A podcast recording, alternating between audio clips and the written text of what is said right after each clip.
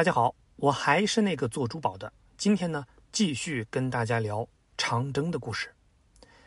昨天呢，咱们聊了中央红军放弃了去湘西的计划，改向贵州进军。那这一走呢，就来到了遵义。这个遵义的敌人呢不多，可以消停几天。那一九三五年的一月十五号，中共中央政治局开了三天的扩大会议。反省为什么最近损失会这么惨重？那大家意识到，从第五次反围剿开始，中央不顾实际情况，非要跟敌人是硬碰硬，这个严重的左倾错误导致了近期的一路受挫。然后大家还发现，好像毛泽东同志一直都挺正确的，只要是他指挥的行动，最后呢都挺顺利，还是听他的比较好。于是呢，大家就把他。选为了中央政治局的常委。要知道，在此之前呢，毛泽东一直是被排挤在党中央的核心决策圈之外。随后呢，周恩来、毛泽东、王稼祥就组成了三人小组，负责军事行动。毛泽东也可以真正的领导共产党和红军了。这个呢，就是共产党历史上最最重要的会议之一——遵义会议。也是一致的。可以形成决议了，伯父，这个决议还是由你来执笔起草吧。我看还是老毛你来吧。我人微言轻，还是你来搞。我愿意承担责任，但是我想问，今后我们要往何处去？战斗，继续战斗，胜利或者牺牲。部长，嗯，红军现在具体还有多少人？三万多人。还有一些是从江西跟过来的民夫，八万主力，尚遭遇惨败，只剩下三万了。同志们，老总啊，我来讲两句。好，三万红军，多吗？不多。少吗？也不少。南昌起义的时候，两万多人的部队，打成八百。这老总不还领导了湘南暴动吗？秋收起义的时候，兵力五千，却只有一千人上了井冈山，不还是开辟了新天地？这闹革命啊，不是数人头，而是在绝境中不失勇气。只要我们心怀梦想，就一定会向着光荣不断的前行。西征以来，我们突破了敌人四道封锁线，湘江之战的损失尤为严重，这一点我们都很痛心。但是。我们离开了被包围的中央苏区，打开了西进的大门，在大西南纵横驰骋，初步摆脱了不利的局面。这是什么？这就是一种胜利。虽然只是一个小小的胜利，但却是伟大的转折。说得好。我们不要幻想反动派会放过我们，也不要回忆十万红军的过去。要想走出一条新路来。必须要靠我们自己，靠我们手中的钢枪，革命的勇气和战斗的决心。现在，红军的伤亡虽然很大，哎，但是我们这些老骨头都还健在，建制也基本完整。红四团是南昌起义的部队，红一团是秋收起义的部队，还有平江起义团、百色起义团、宁都起义的部队，还有罗炳辉、罗胖子搞冰雹拖出来的队伍，这不都在吗？这是一支什么样的军队？是一次又一次起义中保留下来的火种，是百炼精兵，是无往而不胜的铁军。有了这样的军队，还有什么样的困难不能克服？还有什么样的敌人不能战胜？好，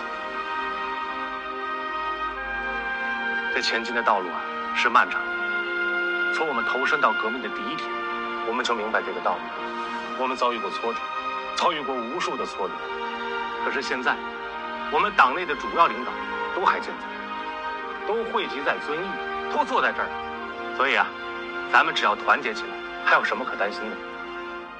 况且，咱们红军的队伍可不止咱们一支，张国焘的部队、贺龙的队伍呢，四面出击，分散敌人的兵力，他们不怕损失，不顾危险，为的就是支持我们中央红军，这是共产党人的品格，是革命军队的力量。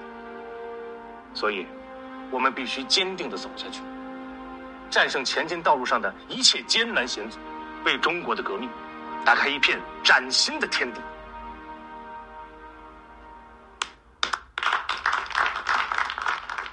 今天我们对遵义会议的评价是：开始确立以毛泽东为主要代表的马克思主义正确路线，在中共中央的领导地位。他挽救了党，挽救了红军，也挽救了中国革命。那为什么这么说呢？遵义会议之后，中央红军决定继续北上，先渡过长江，再伺机寻找地方建立根据地。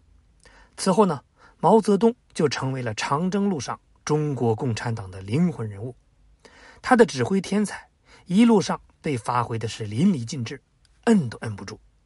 他带领中央红军一改之前的颓败之势，犹如开挂一般的前进。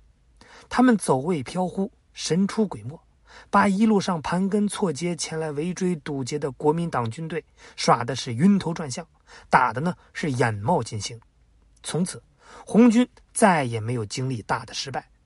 那这其中就有大家最耳熟能详的几场战役：四渡赤水。赤水河呢，流经云南、贵州、四川三省交界的区域。中央红军走到这儿，吸引了国民党中央军和黔军、滇军、川军、湘军、桂军各路势力的围攻。那在毛泽东的指挥下，中央红军各路部队是神配合，在无数支队伍之间腾挪穿越。他们呢，像穿针引线一样的四次来回横渡赤水河，而运动中呢，还抽空几次歼灭了一脸蒙圈的敌人。每一步可以说是出乎意料，每一仗呢又出其不意，最后是成功的从几路敌人的眼皮子底下全身而退，堪称是神乎其神。还有呢，就是巧渡金沙江，中央红军从云南北上，要渡过金沙江。但是敌人已经下令毁船封江，想把红军是一举消灭在岸边。结果呢，红军是一边造船找船，一边呢化妆成敌军，假装搭浮桥迷惑敌人。最后硬是靠着七艘小船，在七天七夜之间，主力两万多人全部渡过金沙江。你想，电视剧都不敢这么拍呀！再有呢，就是飞夺泸定桥。为了全军顺利的渡过大渡河，必须拿下一座关键桥梁——泸定桥。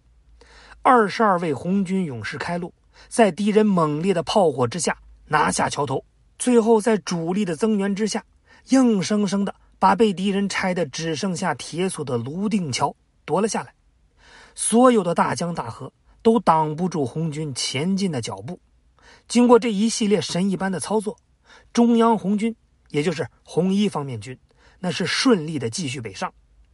除了这个大江大河，红军路上呢还遇到了很多的艰难险阻，比如翻越多座大雪山，海拔几乎都是四千米以上，可谓是艰苦卓绝。一九三五年六月，他们呢到达了四川省的茂公县，在这儿和红四方面军会合了。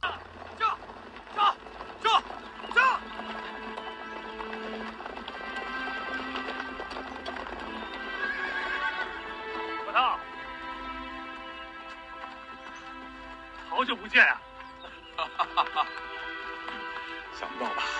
从北大到一大，我们从青年才俊变成了革命领袖，不容易啊！你在荒郊野外建立革命根据地，真是天降大任呐！走，开，司令，我操！我说，好。文来，身体还好吗？还好，这一路上，本来都生着病。可要保重身体啊！八年前，我们可是在南昌奋战过，现在，我们又站在一起了。郭涛，博古，见面了，见面了。郭涛兄，文天，好久不见。是啊，又见面了。郭涛，郭涛，你们都认识啊？是啊。我跟秋白在莫斯科工作的时候，这几位可。都是我的老朋友啊！知道你们条件艰苦，不知道已经艰苦成这样了。到这儿就是到家了，给你们准备了一份厚礼。都准备点什么呀？你猜猜啊！吃的用的，牦牛肉、毛毡毯、毛袜子，我能准备的全给你们准备齐了。知道你们远征万里不容易，特地给你们备了几百位伙夫，给大伙儿做饭。国涛想的非常周全，对中央帮助太大了。我得全盘考虑。给你们备了马，咱们几个上马，好好叙叙旧。走，同红四方面军本来呢是在川陕苏区，按照中共中央的指示，要在半路上是接应中央红军。于是呢，他们开始向西转移，然后就跟中央红军在茂功碰面了。那红军两大主力就在这儿会师了。红一方面军、红四方面军会师以后，又混编成了左右两路军，那是分头北上。中共中央主要是在右路军，而红四方面军的领导张国焘在左路军。右路军经过千辛万苦，走出了甘南的沼泽草地，正等着左路军呢。结果呢，左路军的张国焘掉了链子，